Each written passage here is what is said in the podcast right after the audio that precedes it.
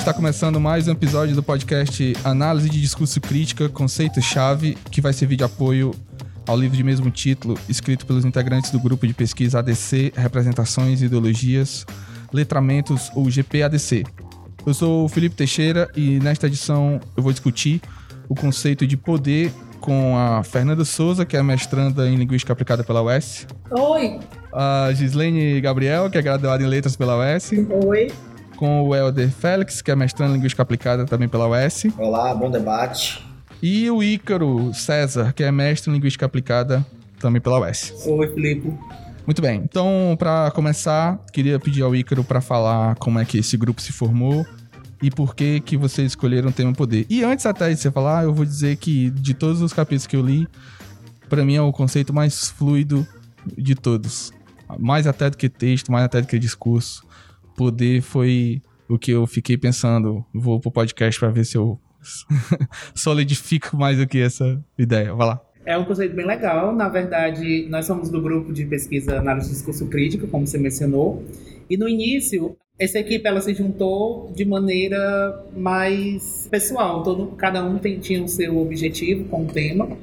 Eu estava desenvolvendo a dissertação, né? Queria trabalhar um pouco mais com o tema, mais próximo, então essa foi uma maneira de ler um pouco mais sobre o tema.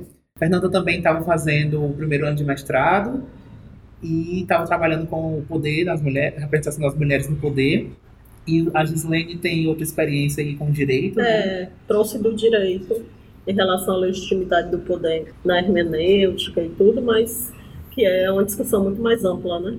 É, minha questão era mais é, de conhecer mesmo o conceito, de não ter tantas leituras acerca de, e de repente, a partir desse tema, a partir da, da produção desse artigo, ter contato mais com o tema, com os conceitos.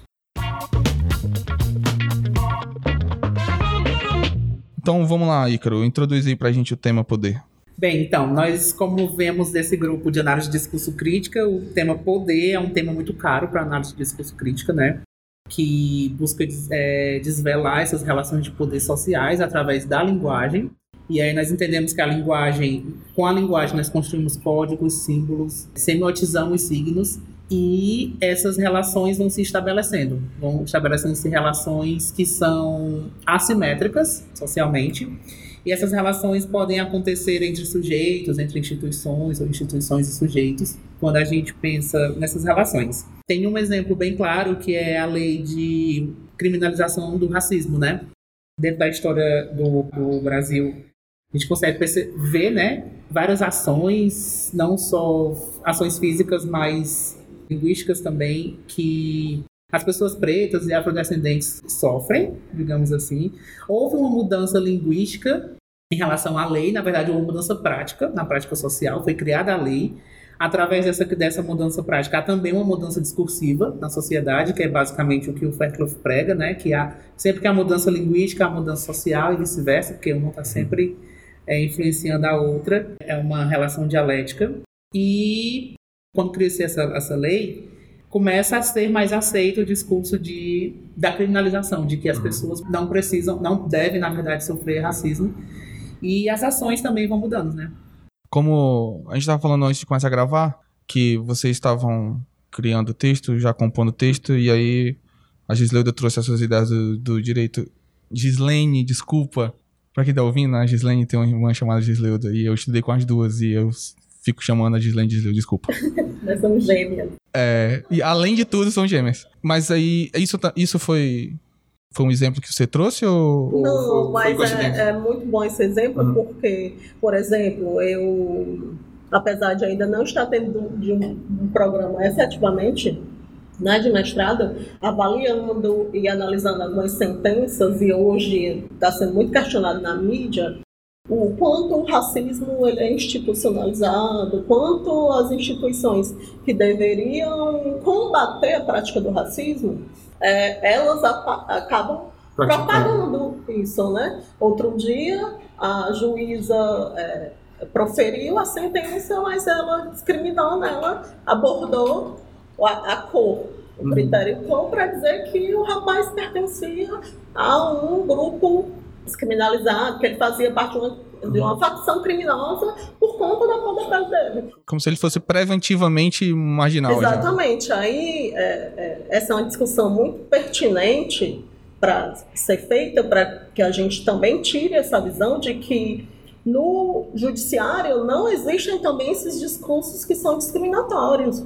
É, outro dia também uma sentença acerca de um, um trote universitário em que a juíza, de toda a sentença dela, todo o dispositivo e tudo, ela dizia que defendia a ideia de que toda a postura daquela garota que tinha sido assediada uhum. e discriminada, né, e sofreu uma violência de gênero, toda a postura dela corroborou para que aquele rapaz tivesse utilizado daquele trote, né, aqueles xingamentos. Então, assim, isso tem que ser combatido também no, no judiciário. Tem inclusive um vídeo do Porto dos Fundos que satiriza isso. É um assunto que, inclusive, é, é muito debatido na mídia. Ele vira uma questão polêmica nas mídias, né, nas redes sociais, nos jornais, isso tudo é muito comentado.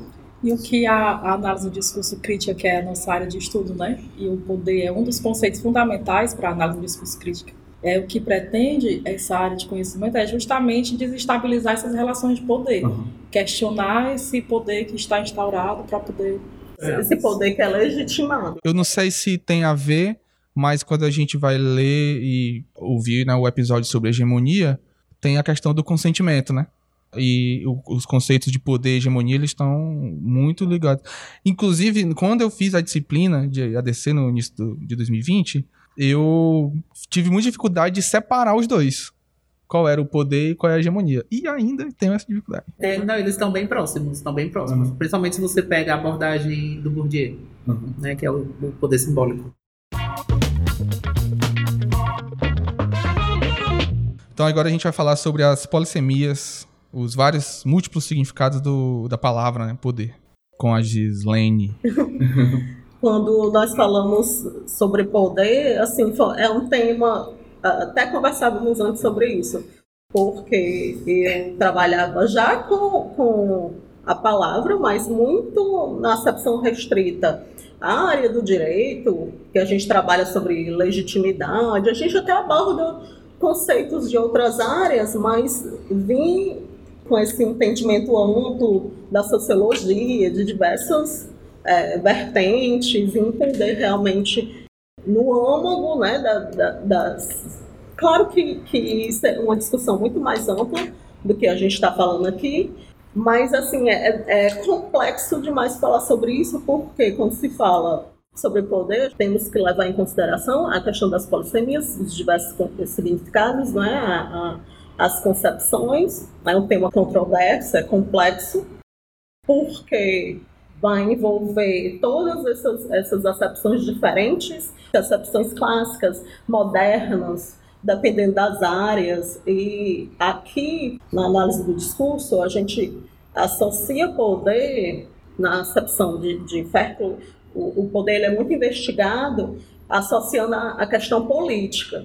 Aí vem outro problema, porque política em que, uhum. na concepção, é muito amplo, né? que é, é muito amplo.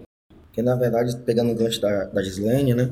Política também é um termo polissêmico, tal qual o poder. E aí a gente tem que levar em conta que essas várias concepções desses vários autores, essas várias searas, ela muitas das vezes, além de complementar o conceito de poder, elas podem inclusive contradizer um ao outro e mesmo assim mostrando essa, essa pluralidade de, de, de sentidos, essa, essa possibilidade polissêmica do termo, né? E, e política extrapola o, a acepção, o significado de, de poder, no sentido de política, extrapola o âmbito da política, né? porque a gente associa muito a questão do, do âmbito da política.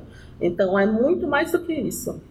Um exemplo, você pega na concepção do Marx, por exemplo, a ideologia sempre está a serviço das classes dominadoras. Então, uh, teoricamente, seria sempre um, um termo negativo. Uhum. Quando você vai, por exemplo, o Van Dijk, o Van Dijk vê a possibilidade da, da, da ideologia, por exemplo, ser positiva, no sentido que pode haver uma mudança a partir da, da, da, da, da prática social e da prática discursiva. E o Fairclough também entende como negativo, né? A ideologia. O Fairclough também entende como negativo. O Althusser já vê como uma liga social, né? Que une assim, as pessoas para.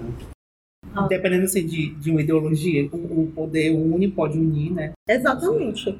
Então, assim, queria também ressaltar, extrapola esse âmbito da política e se confunde com as diversas manifestações que política assume na sociedade. Isso envolve também o, o âmbito público e o privado. Então, é, nessa, nessa acepção, né, investigação dialético-relacional, o discurso como a prática política, essa é a vertente de Ferkov, né, que estabelece, mantém, transforma a relação de poder, assim como as entidades coletivas, elas constroem, por vezes, elas constroem consensos como prática ideológica, como nós estávamos dizendo agora há pouco, e quando a gente trata o discurso na sua dimensão de evento discursivo, e como prática social, é que ela tem esse, esse foco político, que a gente divide uma, na, o discurso na sua dimensão discursiva, que ela traz a realização da linguagem,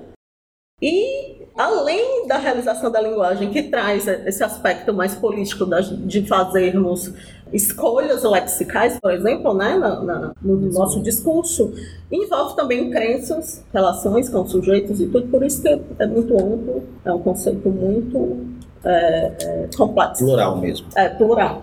E é, em uma perspectiva, falamos também sobre a perspectiva dicionarista, foi isso? Uhum. Na etimologia da palavra, poder, né, remete ao latim, potere, substituído pelo latim clássico, que, que dá a ideia de posse, de uma contração, potes e esser, ser capaz, e envolve também a concepção de autoridade. Então, é, a depender do contexto, uma palavra que vai admitir várias concepções, e nós resolvemos trazer essa perspectiva dicionarista do OS, né, que poder assume vários significados, e aqui ele traz é, a, significados de dominação, obediência ou poder aquisitivo, a depender do contexto que está sendo inserido, não é isso? Em uma perspectiva política, quando nós nos referimos né, o poder de forma tradicional em uma vertente mais hobbesiana, se referindo a Hobbes, ele trouxe toda aquela concepção sobre o Estado natural, a guerra de todos contra todos, em que essa guerra de todos contra todos só iria acabar com o contrato social, que era a única maneira de assegurar a paz. E foi quando ele criou a, a toda a sua filosofia política, que era exatamente para justificar o contrato, né? que era exatamente justificar o poder do governo. Então, ele trouxe no principal livro dele, Leviatã, toda essa, essa ideia sobre política, e ele disse que política nesse sentido, que é o que vai justificar o poder é, e o governo, consiste em utilizar os meios adequados para se obter qualquer vantagem. Então, o poder ultrapassa, nesse sentido, a esfera da política, considerada atividade humana estreitamente vinculada ao poder, e é isso, as relações de poder, elas estão presentes em todas as esferas da sociedade. Nem todo poder ele vai é, ser caracterizado como poder político, exatamente por estar em todas essas esferas da sociedade. Um exemplo que se utiliza muito da ideia, por exemplo, clássica, da acepção clássica de poder, para justificar esse poder hoje que existe, as questões, por exemplo, é o poder do homem, né, o patriarcado, de forma geral, exerce sobre a mulher quando exercendo a violência de gênero. Aí ele, para justificar algumas vertentes, ainda utilizam a acepção clássica de poder, que vem de Aristóteles, para justificar a hegemonia, todo o sexismo em cima da mulher, para diminuir o seu poder na sociedade, ele traz a acepção é, de aristotélica no sentido de que o homem biologicamente é superior à mulher para manter na sociedade essas práticas sexistas. Sobre isso que você está falando, eu vi hoje no Instagram, hoje que a gente está gravando, meados de outubro, a roda dos privilégios. Aí no centro era, era radial, né? Do centro pra borda, né? é, no centro era o poder e na borda era os marginalizados, né? Era o termo que usava lá. Aí tinha a questão étnico-racial, aí tipo, quanto mais clara é a sua pele, mais próximo do poder você está. Quanto à sexualidade, quanto ao gênero, quanto a. Até linguisticamente, né? Se você foi criado falando inglês, se você aprendeu inglês no, durante a vida, ou se você uhum. não sabe inglês. É interessante que, que, é exatamente isso aí, né? São, são noções que estão constituídas e por que, que, que é assim, né? A depender do, do interesse de manter e estabelecer essas relações de poder na sociedade, são utilizados alguns critérios para justificar, como por exemplo é utilizado de Aristóteles para justificar, é, é, com, muito com base em exceções né, da lei na, da natureza, de que os homens, né, ou então crenças e valores né, relacionados a tudo isso para questões biológicas para manter a hegemonia né, de, masculina, por exemplo, quando envolve questões sexistas.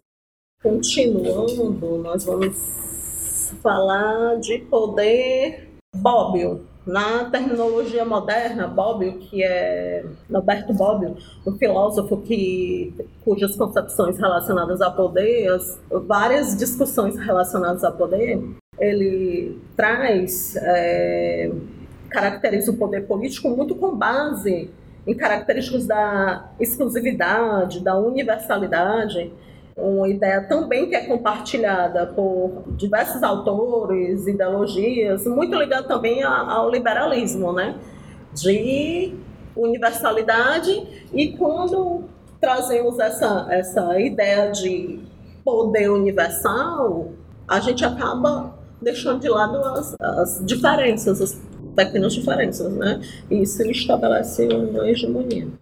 E, continuando, ainda sobre, na tipologia moderna de Bob, ele traz, é, caracteriza o poder político com base nas características da exclusividade, como eu já disse, é, o fundamento do Estado moderno, ele está centrado nessa universalidade, de poder político que constitui uma sociedade desigual proveniente de interesses de particulares. Isso vai gerar um consenso, é uma atividade política que pressupõe uma coerção e uma hegemonia. Também Bobbio, ele traz, ele ressalta que Gramsci, ele inverte a formulação de Karl Marx, ele inova na tradição marxista ao afirmar que a sociedade civil ela não pertence ao momento da estrutura. É porque Gramsci ele vai, na verdade, dividir o, o, a sociedade em superestrutura e uma estrutura. Aí ele diz que a sociedade civil, tanto a sociedade civil quanto a política, vai pertencer à superestrutura e não à estrutura, porque a estrutura vai pertencer ao, ao modo de produção, que é o capitalismo, por isso que ele subverte a ordem marxista. E, e juntamente, em volta toda dessa superestrutura e da estrutura, ele diz que existe uma luta de classe entre os burgueses e os proletários. São relações complexas e o consenso deixa de ser aqui é um recurso de poder político para ser é, legítimo. Ele faz parte da estrutura. E, para finalizar com Weber, e na Hannah Arendt, Weber ele traz um campo oposto ao marxismo, porque ele afirmou que poder significa probabilidade de impor a própria vontade dentro de uma relação social, mesmo contra toda resistência, e qualquer que seja o fundamento dessa probabilidade, ele diz que quem é dominado obedece, mas reconhece a legitimidade da autoridade. Ele trouxe também nos seus estudos, ele trouxe nos seus estudos sobre o capitalismo, é um estudo muito pautado na racionalidade. E a Hannah Arendt, ela traz poder relacionado à opinião da maioria. Ela diz que a violência, ao contrário, depende apenas da posse dos instrumentos, isto é, de todas as instituições, todas as instituições políticas são manifestações e materializações de poder. Então, ela diz que a política ela é intrinsecamente violenta, porque ela diz que a, sobre questões de liberdade, ela diz que todas as instituições políticas elas são manifestações, materializações desse poder. Então, claro que é uma discussão muito mais ampla, né, que a gente aqui não vai entrar, mas foi só para mostrar que nós trouxemos todos esse arcabouço de, de, de concepções acerca do poder para dizer o quanto complexo é, para mostrar exatamente isso, mas que pode ser aprofundado em cada área, né, com seu respectivo autor.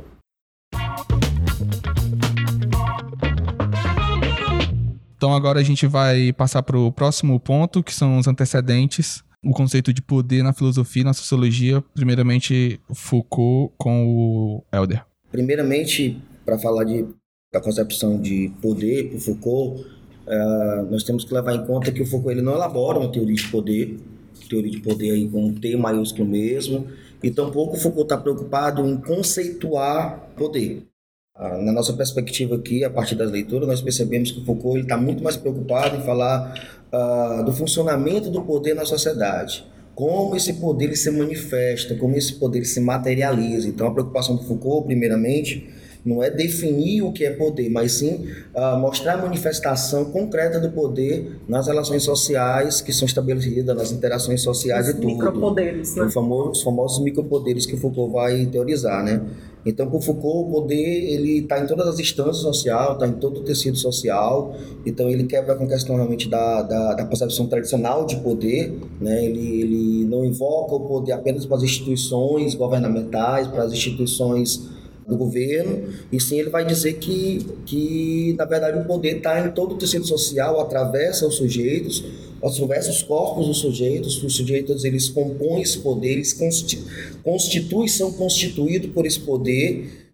Em suma, o poder está na microestrutura da sociedade, nas relações mais cotidianas possíveis, desde a relação de pais e filhos, desde relação professor e aluno, desde relações e interações na universidade, desde a relação esposo e esposa, enfim, nas interações sociais no cotidiano, o poder tá, ele é estabelecido e ele vai mexendo, ele faz um movimento nos corpos dos sujeitos que tanto produzem quanto uh, recebem esse poder. Desde a criança que é a dona da bola na brincadeira, é um, um, micro, um micro poder, né? Porque o jogo vai ter a regra que ele quiser, porque ele é o dono da bola. Exatamente. Que já é uma reprodução do poder. E aí o Foucault, uh, dentre os, os, os, procedimentos que ele vai analisar, que ele vai descrever, que são, são procedimentos, elementos que materializam essas relações de poder, ele vai tocar em duas que são bem caras a, a, a, os estudos dele, que é a questão da vigilância e da punição.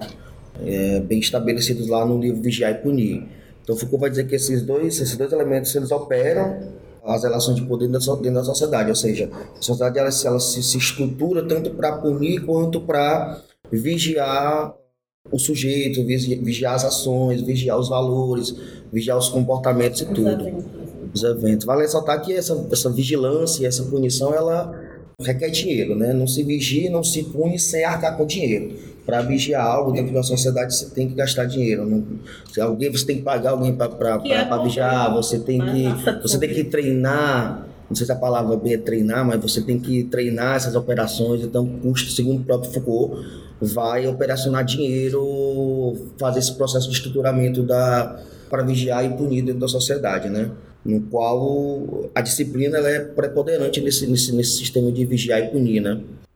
envolve questões ideológicas, né? Esse, tudo isso, porque envolve discurso. Para estabelecer todas as relações de poder nessas, nessas micro-relações, eh, tem eh, nos eventos discursivos, e tudo se envolve discurso, envolve as questões é, ideológicas, né, dimensão discursiva. O que é interessante do Foucault, assim, que difere dos, do, dos outros pensadores, né, é que ele, ele realmente ele, ele tira, digamos, ele tira, tira entre aspas aqui, né, ele tira a, a preponderância só do Estado de estabelecer essas relações de poder. E ele joga realmente também para o indivíduo, né? É... Nós reproduzimos essas relações de poder, não só o Estado. Então, é.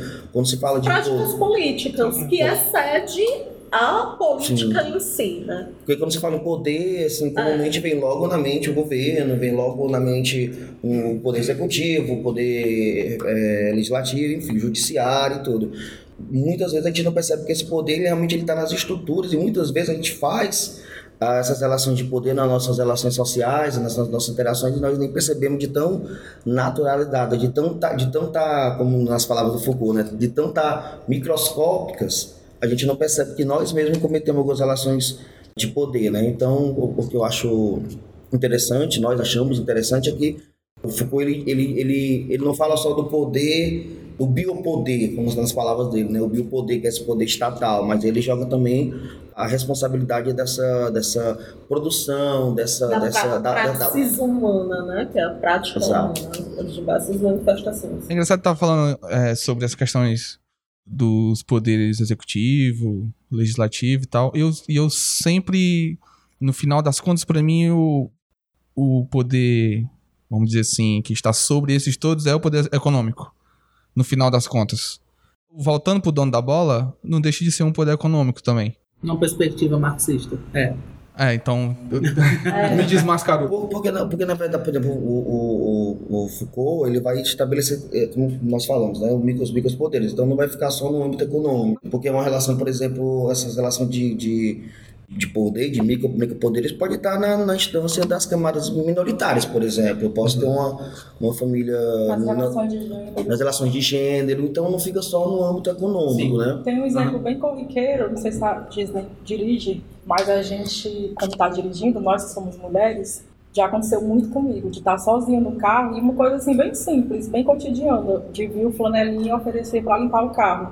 Se eu digo não, né, eu faço com a mão que não, significa nada, ele vai continuar limpando o carro. A abordagem é diferente. Exatamente. E já, quando eu tô com meu irmão, quando eu tô com alguém que seja do sexo masculino, a pessoa diz não e ele para. É, e isso não passa de jeito nenhum por a questão econômica, né? né? Se for pra pensar, eu tô num carro, eu deveria ter mais poder, né? Nesse uhum, sentido, é, que eu tô de carro e ele tá lá é. limpando o carro, mas não. Já aconteceu assim de eu, de eu ser, e eu fiz esse teste, já perguntei para várias amigas minhas que dirigem e elas sentem a mesma coisa se a gente dizer não, simples não, para o flanelinha, não limpar o nosso carro, né, o vidro, não, não significa, a gente não pode dizer não. Essa, é, essa... o poder não é relacionado à economia, como tu falou. É mais uma questão de. Às vezes até imposição, né? Poder do macho, poder, como é, diz a É, nesse, nesse teu. Nesse teu exemplo, né? No exemplo que o Helder falou, da sala de aula, por exemplo, porque no Foucault as, as relações de poder, o poder emana das pessoas, né? Então, numa sala de aula, por exemplo, se a gente tenta, a gente tem, por exemplo, a instituição escola, que tem toda aquela organização que já tem pré-determinado o que é o gênero aula, como que os alunos devem sentar. Então, se eu tento ser um professor mais progressista, faço círculo, sento no chão, é, tento horizontalizar essas relações, porque há uma relação de poder assimétrica, né, professor-aluno, uhum mesmo tentando horizontalizar essas relações, vai chegar um momento que eu vou precisar exercer o meu poder. Então, eu preciso atribuir uma nota uhum. àquele aluno por participação, por atividade, que é uma coisa que depende de mim, tá entendendo? Então, o, o, o futuro dele, digamos assim, no, no final do ano letivo, depende de mim. Mesmo na, na mais na mais construtivista das escolas, ainda assim isso reforça muito a questão do, do, do, do próprio dizer do Foucault, que atravessa todo o tecido social, independente de gênero, independente, independente de aspectos econômicos, sociais, culturais. Atravessa todo o tecido social, está estruturado. Sim. Como esse exemplo do Ícaro fica bem claro. Mesmo numa escola construtivista, vai ter, vai ter que ter um método avaliativo, porque aquele aluno só vai passar de ano uh, por conta do meu método. Mas foi muito interessante essa, essa questionamento sobre a questão da, da, da, economia, porque existe sim, como o próprio Helder falou, essa, a economia, o poder econômico, perpassa em diversas vertentes, né, em diversas é, manifestações de poder. É, sim, tá. Por isso econômico. que hoje ele, ele é, é esse, o poder econômico, a economia, está relacionado a diversas áreas de conhecimento, exatamente por isso, porque perpassa está relacionado a questão de poder, né? né? Porque é uma, é uma construção sócio-histórica, né? O Foucault, então ele, ele, ele não, poder não é aquilo que se, se dá, como vai dizer, né? Se não se dá, não se troca, não se vende. Ele não é natural, ele não emanda de nada natural. Ele é estruturado socialmente a serviço e ele está ele tá através de todo o tecido social e, consequentemente, influencia os corpos, influencia a movimentação das pessoas. É por aí. Muito bem. Então, a gente falou aqui da perspectiva filosófica do Foucault e agora a gente vai passar para sociológica do Bourdieu, com o Ícaro. Certo. É, pegando aí o Bourdieu, a gente tem o poder simbólico, né? Que é o mais característico de Bourdieu. Para ele, o autor entende o poder, o poder, o conceito de poder, né? Tendo efeitos simbólicos. Porque isso facilita com que os sujeitos que são assujeitados tenham muito mais cumplicidade. Então, é através dessa cumplicidade que os sujeitos, que as relações de poder vão se estabelecendo. E aí, lembra que tu comentou no início, falando que tu não tinha entendido a hegemonia, né? Não, não é que eu não entendi. Eu, acho que, eu só acho que eu, esses dois conceitos eles estão muito próximos um do outro. Eu não consigo traçar o limite entre o conceito de o que é poder e o que é, é hegemonia. Né? Então, assim, tem um exemplo que eu achei que eu acho bem bacana, que é de espaços culturais que tem cinema que ah, passa mais filmes de arte, por exemplo, né? Então, há um, há um, um discurso, tá, é um espaço cultural, e aí você já se pergunta, então, o que é cultura para esse espaço? Tudo bem que o espaço pode abrir é, é, editais para todos os tipos de arte, mas aí naquele espaço do cinema só passa filmes de arte, de produção de arte. Então isso já nega, o, por exemplo, o espaço do shopping que passa filmes de cultura de massa, uhum. né, de cinema mais pop. Então acaba que há também essa relação de poder, acaba que há uma elitização do que é do que é cultura, né? Tipo, o, o, cinema do shopping não é cultura porque é cultura de massa, é, é cinema pop. O cinema do espaço tal é cultura porque é cinema de arte. Até a expressão cinema de arte, né? Já é, é, ela pode ser polemizada, né? Isso, exatamente. E aí, quando as pessoas começam a aceitar esse tipo de discurso e a normalizar esse tipo de discurso, a gente entende que há aí um poder hegemônico, né? O poder hegemônico é o poder que elitiza, por exemplo, o estilo musical em detrimento do outro, uhum. o espaço cultural em detrimento, em detrimento, do outro. Se a gente pegar o, a perspectiva, o pensamento do Marx, a gente leva para esse âmbito das, das relações de classe, né? O espaço cultural que determina que vai é, colocar em cartaz filmes de arte, por mais que eles tentem popularizar em relação ao valor do, do acesso ao cinema, é consensual, mas né? é, ele ainda restringe, porque ele determina através da prática, através de posters, do, dos filmes que estão em cartaz, de atividades que ele desenvolve, ele determina o que é, o que é cultura para eles. Por exemplo, pessoas que, que fazem sarau na comunidade, ou que fazem rap, fazem rap na comunidade, podem não se sentir encaixada dentro daquele espaço cultural de filme de arte, né? O que aparentemente parece que é inclusivo, né? É. Inclusão pode também causar exclusão aí, né? No processo de seleção. E às vezes a inclusão econômica também, né? Porque nós sabemos que nesse espaço que a gente, todo mundo sabe que, qual é que a gente tá falando, ele é o cinema mais barato de Fortaleza. Pelo, pelo menos em Fortaleza é, né? É meio que um. É uma faca de dois gumes. É o cinema mais barato, mas não é o cinema mais popular, vamos dizer assim. E o mais engraçado é que eu, eu fui ver aquele filme que inclusive concorreu ao Oscar de melhor filme estrangeiro, Os Miseráveis, de, do, de, agora, do, de, do começo de 2020, que é um filme francês, que não tem nada a ver com o Vitor Hugo. É só porque eles passam pelo bairro lá e eles, aí ficou Os Miseráveis.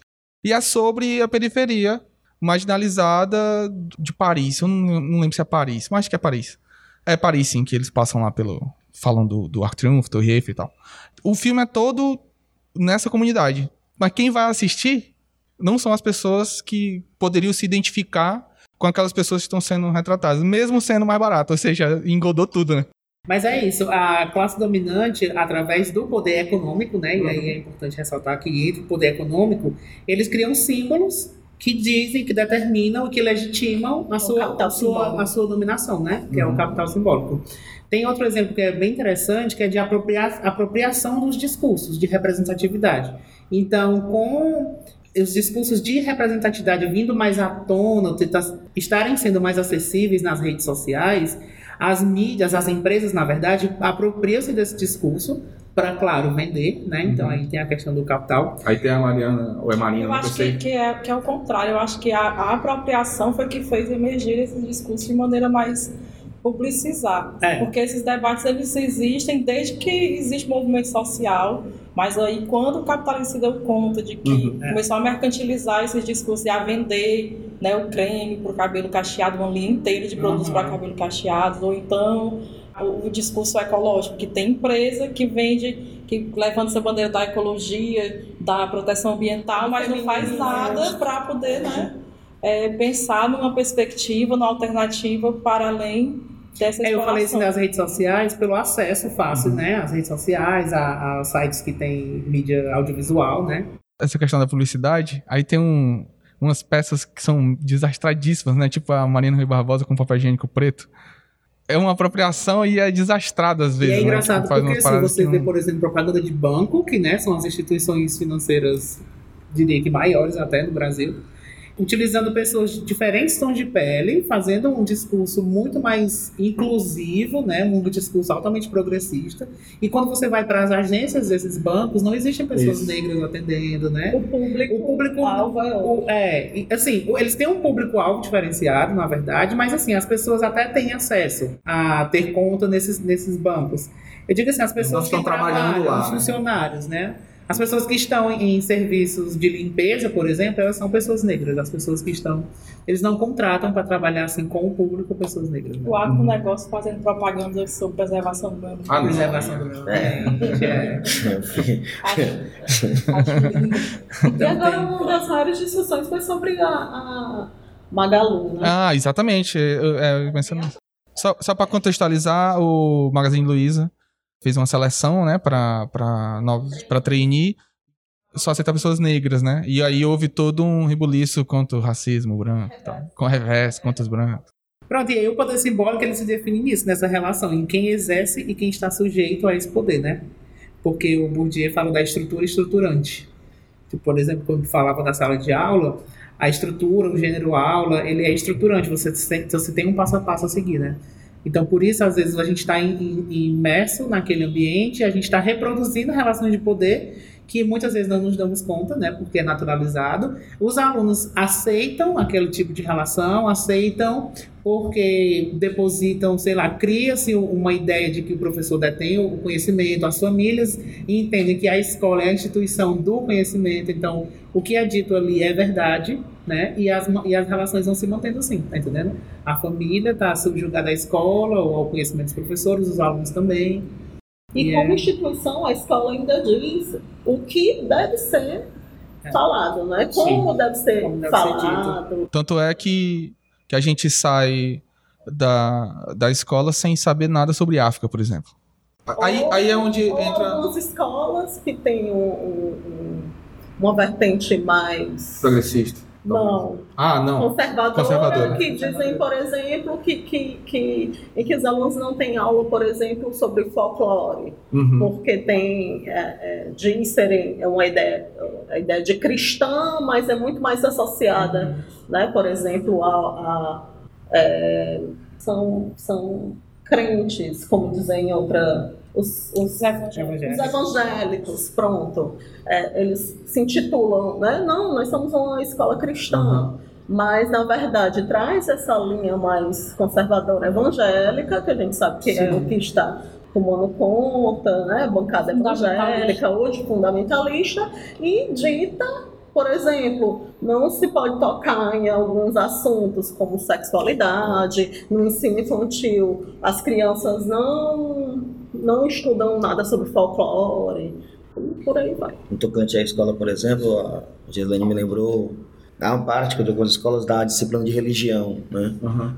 Aí Qual você, religião? Aí você vai para a sala de aula, para um plano pedagógico e tudo, é o cristianismo. Então, se é uma aula de religião, uma disciplina que se dispõe em religião, ah, subentende-se que era para dar todas as religiões, dar acesso ao- aos alunos e alunos terem acesso a todas as religiões minimamente para eles até fazerem seus estudos. até a filosofia. A filosofia da religião, a filosofia da exatamente. religião, enfim. Mas não, você vai para a escola, religião, na verdade, é É. Cristianismo. Já É cristianismo. É a catequese. pequenininho. É. É o poder institucional. Inclusive, E aí você muda aí, tentar mudar essa lógica de oh, você não tá dando, não, vou dar valores humanos. Não, mas é para dar religião.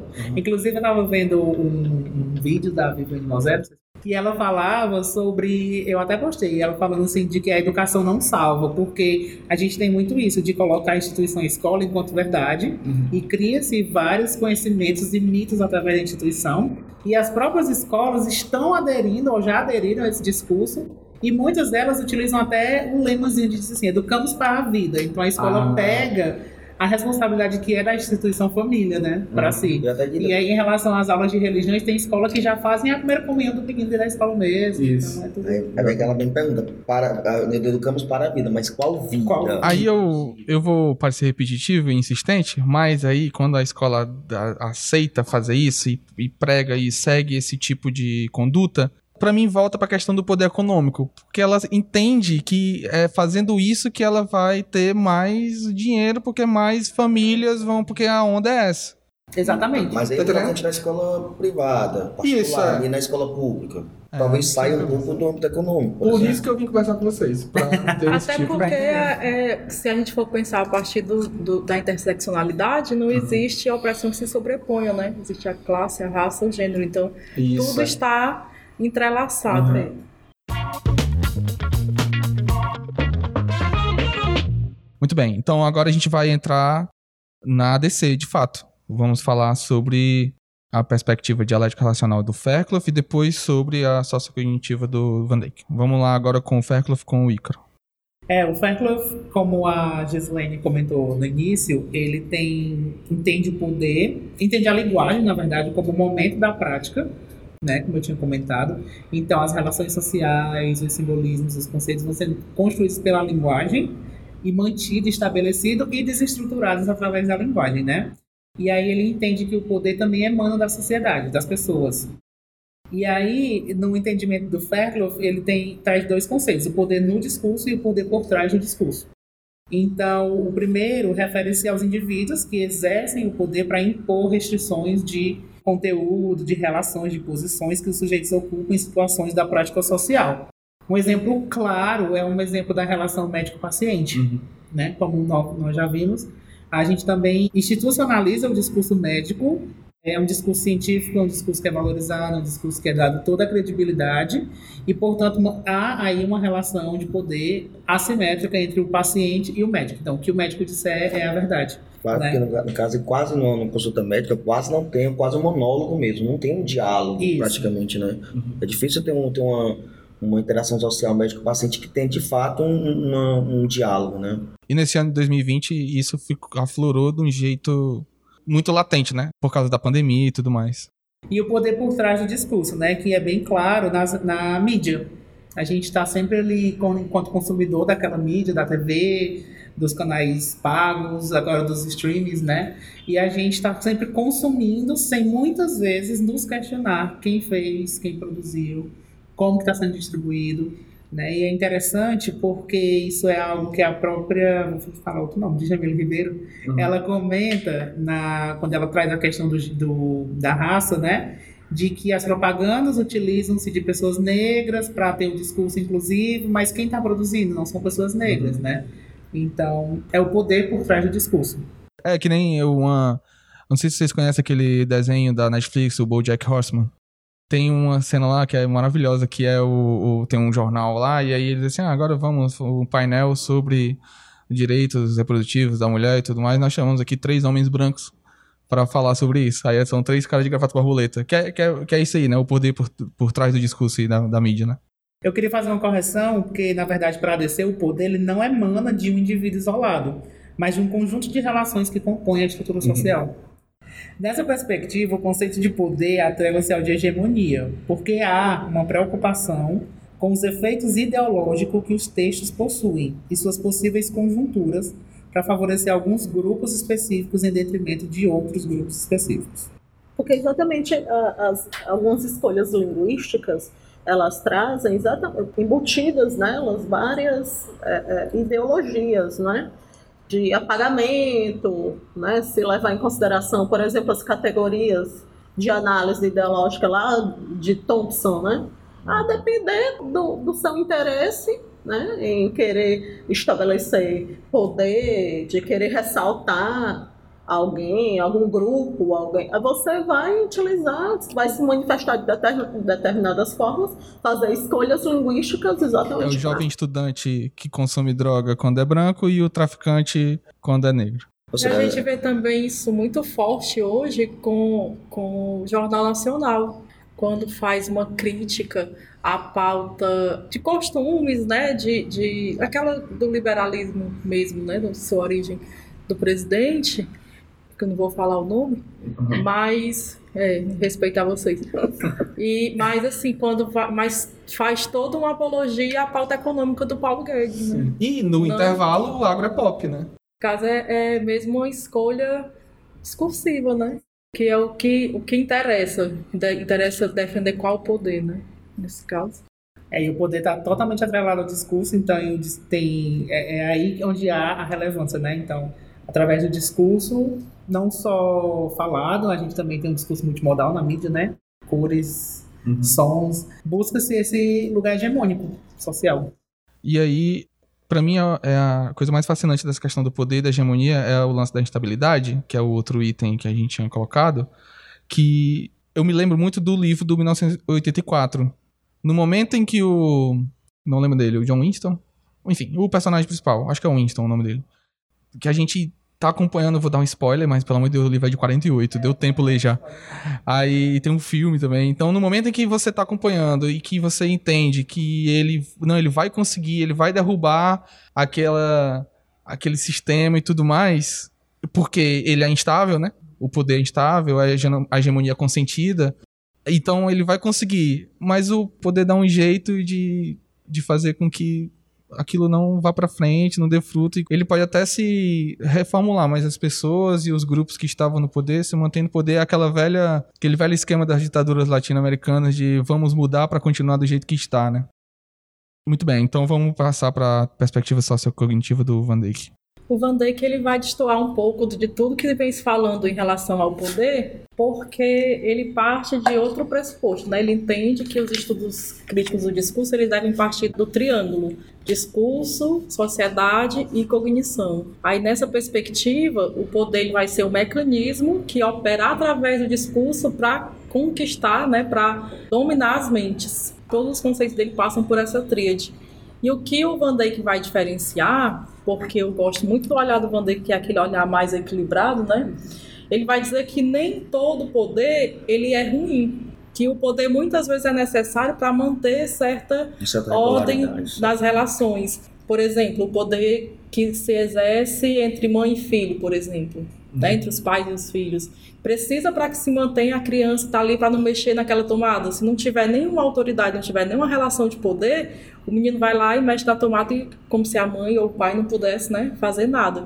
Então, precisa de um certo poder para poder operar essas relações, para que as relações tenham uma, uma certa, certa ordem. Uma certa regularidade. Né? Regularidade, né? exatamente. Elas possam ser plausíveis. Aí o que, é que ele vai dizer que é ruim? Ele vai dizer que é ruim o excesso de poder, o abuso de poder. Quando você abusa do seu poder, o poder que lhe cabe, o poder que você tem né, nas relações, aí nesses casos o poder ele é negativo. Então, se eu vou e dou uma paulada no menino para ele não mexer na tomada, então eu já, eu já estou abusando do meu poder, eu não estou usando a relação que eu deveria usar, né? O poder não. Você citou esse exemplo que é cotidiano, mas dá para levar, por exemplo, na hora que você está falando, eu pensei, sei lá, no Evo Morales se utilizando do, da sua condição de presidente para mudar a Constituição e ter um terceiro mandato. É importante aquele poder para organizar a sociedade e tudo mais, é, limitar excessos, é, promover, enfim, a maior igualdade, mas aí ele abusa o poder quando ele faz isso. Uhum. Né? Ao interpretar uma lei, e aí qual o limite uhum. né, desse, dessa interpretação? Com base em quê? Né? E sempre a, a questão envolve outras questões que exatamente eu, eu vinha com essa poder lá do direito, a textura aberta da norma e tudo mais, e as questões é, é, relacionadas à hermenêutica, mas é muito mais complexo do que isso. O que está mais próximo a essa discussão é Van Dyck. Eu penso assim que no caso desses governos que ascendem, né, de, de esquerda uhum. para fazer um governo mais popular e tal, com a pauta, eles partem de um, de um precedente que é o programa que o elegeu. Então não é o Evo Morales sozinho, tem todo um aparato Sim. político, tem todo um programa para que ele tome aquela decisão.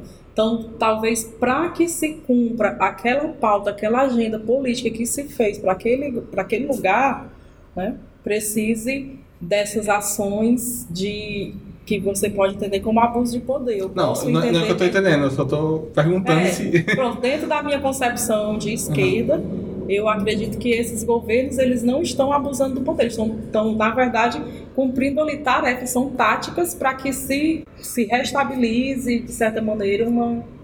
uma, uma é, política mais democrática, não sei. Acho que mas por eu não outro vejo lado como... desestabiliza o jogo Isso, desestabiliza né? para depois é. estabilizar, mas é porque para fazer algumas mudanças você precisa centralizar para depois, né? Tal seja é tática política, não estou dizendo que concordo, Sim. mas também entendo. Aqui, quando você citou essa questão do, do abuso com essa situação cotidiana, que é ser utilizado um poder para se perpetuar ou para, enfim, ter mais direitos, ou para si, ou para sua classe, privilégios, aí foi exatamente porque foi uma onda de, de mudanças constitucionais que teve no, no Equador também, se que quando o Rafael Correa mudou, ele não valia para ele, se eu não me engano, pro mandato dele, mas teve o, o, o, o Chaves também, né, que teve toda essa, essa polêmica em torno do. A gente desse... fala de abuso de poder na perspectiva do Van Dijk, quando esse poder é para se locupletar, uhum. né, pessoalmente. Eu penso que se os resultados, né, a estratégia política a longo prazo, médio a longo prazo, for para construir. construir. uma política uhum, diferente, eu, não vejo como abuso de poder, vejo como estratégia ou tática política. Esse abuso de poder do, do, do, do Van Dijk eu vejo mais como uma questão realmente quando o fundamento é garantir privilégios e o expurgo do outro. Exatamente. É assim que eu vejo esse abuso. Né? Exatamente. Eu garanto privilégio para o meu grupo social, eu faço o expurgo do outro. Eu entendo assim. E eu concordo eu plenamente. O, o problema é que quando a gente coloca isso na hora tem sempre alguém para dizer que não, mas você está sim colocando uma classe em detrimento da outra. Só que a outra classe teve privilégio já de a vida inteira, né? Na história inteira. Né? É o que não faz sentido, por exemplo, uma passeata do orgulho branco Hétero. Porque, é, porque o hétero, porque são, são, são grupos sociais que no decorrer da história nunca uh, sofreram os abusos que a raça negra sofreu, que a mulher sofreu, por exemplo. Então, Essa, parece que não. Então, exatamente dizer que cota é opressão, né? A é. política de cota é opressão, a política de cota não é opressão, é reparação. É reparação. Assim, é como, afirmativa. assim como a política lá do, da Magalu. Sim. Afirmativa. É, e a gente também não tem que endeusar a, a Lu, né? É, porque também. também exato. Ganhou um ibope danado é. aí nessa, nessa, nessa ação. É o discurso atrás de poder, é, poder, né? Ela tem o discurso liberal, aquele liberal progressista, aquele liberal raiz, né? Que uhum. entende algumas demandas, mas também se, se, Nada, é, mas afinal é empresa, né? É uma empresa, exatamente. É, tá certo, mas. É empresária. Aquela coisa, se, se, é bom. Se de alguma forma é, é, tá ajudando. Ajudando, né? Potencializou a discussão, a visibilidade, a representatividade. É o que acontece, são as alianças estratégicas. É, o que acontece, por exemplo, quando as pessoas comentam assim, ai, ah, não vou para tal emissora, não assisto tal, tal emissora. E aí, uma vez vendo um grupo de, de música, de uma, uma, banda que eu gosto, tem duas cantoras, uma, as duas são mulheres trans e uma delas é negra. E elas falaram, vou, se a emissora X me chamar, eu vou sim. Porque eu preciso ocupar esse espaço, uhum. tá entendendo? Eu entendo que a emissora vai fazer um programa para lucrar em cima, sei lá, da minha arte. Mas eu, enquanto mulher negra e trans, preciso estar lá na televisão, chegando na. na, na um espaço que até então na, era, na casa de todas as pessoas. Era, não era dela. Não era dela recebe muita crítica, né? Porque a gente não pode fazer propaganda é. para não sei o quê. É, é aquela coisa da, da. Acho que é o Weber que fala, né? Da política da responsabilidade e da convicção. Exatamente. Então, se a responsabilidade é aquilo que precisa ser feito uhum. naquele momento. E a convicção é que se você fosse só pelos seus ideais, né? Muito bem. Isso aí foi exatamente o que você falou aí, Ícaro. Foi o que a Pete falou quando criticaram ela por tocar na final do Big Brother. Ela falou exatamente, exatamente a mesma coisa, que o rock é marginalizado e que se ela vai aparecer na Globo, ela vai aparecer na Globo. E de repente abre espaço para outras pessoas, outros, outros, outros pares do grupo social uhum. participarem desses espaços, né? A visibilidade. Né? Usa seu sistema contra o próprio sistema. Uhum. Muito bem, então, rapidamente. Só para falar. Sim. O Van Dijk, ele vai falar sobre alguns mecanismos de poder, um deles é o poder social, não vou falar de todos. Ele vai dizer que esse poder social, para ele ser exercido, né, ele precisa se ancorar em outros poderes, que eu acho que é entra do que tu falou, né?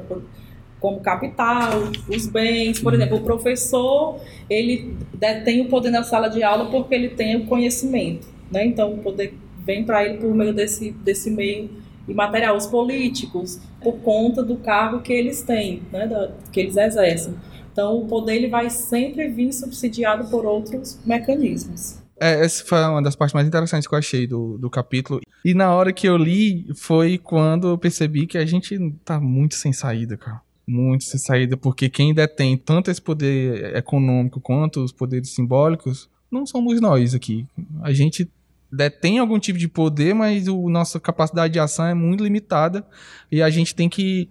E desculpe o pessimismo, mas eu entendo como a, o que a gente consegue atencionar mesmo e ficar na luta, porque é uma estrutura muito, muito, muito bem estabelecida para se quebrar de fato. Não, mas de repente, eu acho que só de, só de tensionar já é muito. Já é Não, muito, é, entendeu? exatamente. Já é, Exatamente. É, é, não- é- é É a tipo não, falou. não, não- não curvar e naturalizar de vez. Como a entendeu? gente falou da lei, né, do racismo no início, o movimento negro tá aí, Tá aí. há É. E houve uma anos mudança. tentando e, é, E houve uma mudança. e qualquer, qualquer coisa já é muita coisa.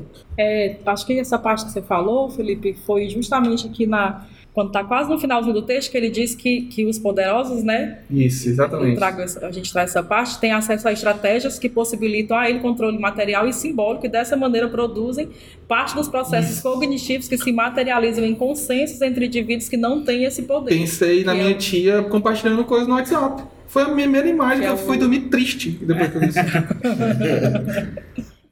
Acho que tem, tem duas coisas que eu queria falar. Sim. Uma que permeou né, a discussão, a questão do- da hegemonia e do poder. Eu penso que o que, que divide entre um e outro é justamente aquilo que você citou, a questão da estabilidade. O poder ele é mais instável e a hegemonia é como se fosse algo Como mais estabilizado. Como se tivesse um estabilizável, consenso, como se parece, fosse né? Isso, algo consenso. Parece que na algumas relações de poder, para os autores anteriores, há uma certa consciência de que existe uma relação de poder. Está tendo aquele poder, estão exercendo meu patrão, vai brigar comigo porque eu vou chegar atrasada. Então eu tenho aquela consciência, né?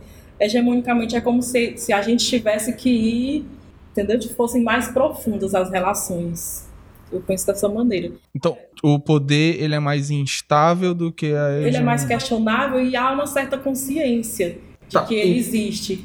Então, E a hegemonia é como se ela fosse uma estrutura mais subjacente, assim. porque conta com o consentimento dos, dos oprimidos. E nem sempre esse consentimento ele é É claro. consciente.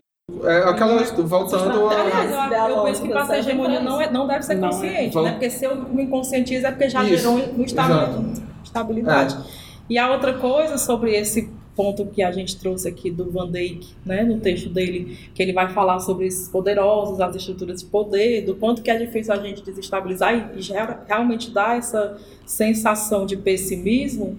Aí a gente traz o Gramsci, né, que a gente tem que ter o pessimismo da razão, mas tem que ter o otimismo da vontade, que é sempre acreditando que alguma coisa vai mudar, que, que vai haver essa desestabilidade. E o fato da gente estudar os estudos críticos do discurso, a gente em trazer à tona essas desigualdades, essas assimetrias de poder, já é, de certa maneira, um modo de encarar com o otimismo da vontade essa estrutura, né? De encarar, de, de questionar, de, de certa maneira, ir desestabilizando. É, sobre a questão do, do consentimento inconsciente, aquela história do Paulo Freire do que o oprimido reproduz o discurso do opressor porque é o único discurso que ele conhece, né? Quando a, educação não é libertadora, o sonho do oprimido é ser opressor. E, e esse posicionamento é político, de ser crítico, e deve permear, na minha concepção, todas as, as estruturas e, e Saiu, inclusive, um livro do Gramsci agora, há poucos meses. Saiu na pandemia, que é Odeio os Indiferentes. Pegaram uma coletânea de escritos pela Boitempo, tem. que ele vai justamente dizer isso, que a gente não pode ficar indiferente a esse negócio de que existe discurso neutro, Não, isso aí isso é... não existe. Então a gente precisa se posicionar mesmo na escola. A- Ainda bem que não estão mais falando tanto, até porque talvez já esteja Da instaurado escola sem partido. da escola sem É, partido. nunca mais né? ouvi falar mesmo. É, meio que deu uma esfriada. Talvez porque eles conseguiram o máximo, que é ter o representante mó né, deles lá na, na presidência. Que disse, inclusive, que o livro didático tem muita palavra. É texto demais. Aí. Então, queria pedir para vocês, muito rapidamente, fazerem suas considerações finais e se despedirem. Eu acho que, acho que a gente tentou conseguir mostrar o quão importante é o conceito de poder dentro da análise de discurso crítica, né? É, dentro do discurso do, dos estudos do discurso. E, e, diante da complexidade mesmo. acho que né? tem que ficar claro também quanto é diverso né? e é complexo esse, esse assunto, mas que ele deve ser cada vez mais discutido né? e levado em consideração em todas as áreas. É uma coisa que a gente falou no episódio sobre texto, é que se fosse para encerrar o assunto, até o próprio é, a própria ideia de existir o grupo, né, de pesquisa, meio que assim, o interessante é a discussão, né, e não encerrar os conceitos em caixinhas. Então. Vou encerrar com uma frase, com um conceito bem clichê, pra gente que estuda, né, porque a gente, escuta isso direto e que nas primeiras leituras sobre a DC a gente chega a esse, a esse consenso de que a análise do discurso crítico ela existe para poder desvelar as relações assimétricas de poder, uhum. para tirar o pó né, e mostrar de fato onde é que está tendo essa estabilidade. E buscar certas mudanças, como a lei de antirracismo, como a possibilidade de, de homossexuais poderem doar sangue, uhum. como a possibilidade de, de se falar em gênero na escola. Acho que essas pequenas mudanças, uhum. que não são pequenas, na verdade fazem toda a diferença na, na, na vida dos grupos minoritários, entendeu? Então, Para cada ação dessa tem um arcabouço discursivo enorme que precede, Sim. né? E nós fazemos parte disso, não que a gente vai ver alguma mudança no nosso tempo da história. Né? É, exatamente. Até porque a gente tá tendo um backlash muito intenso do que já tinha sido conquistado, mas venceremos. É, obrigado, Fernando, Gislaine, Ícaro, Helder. Obrigado, FH, que nos recebeu aqui. E esse foi o episódio sobre poder do podcast do GPADC.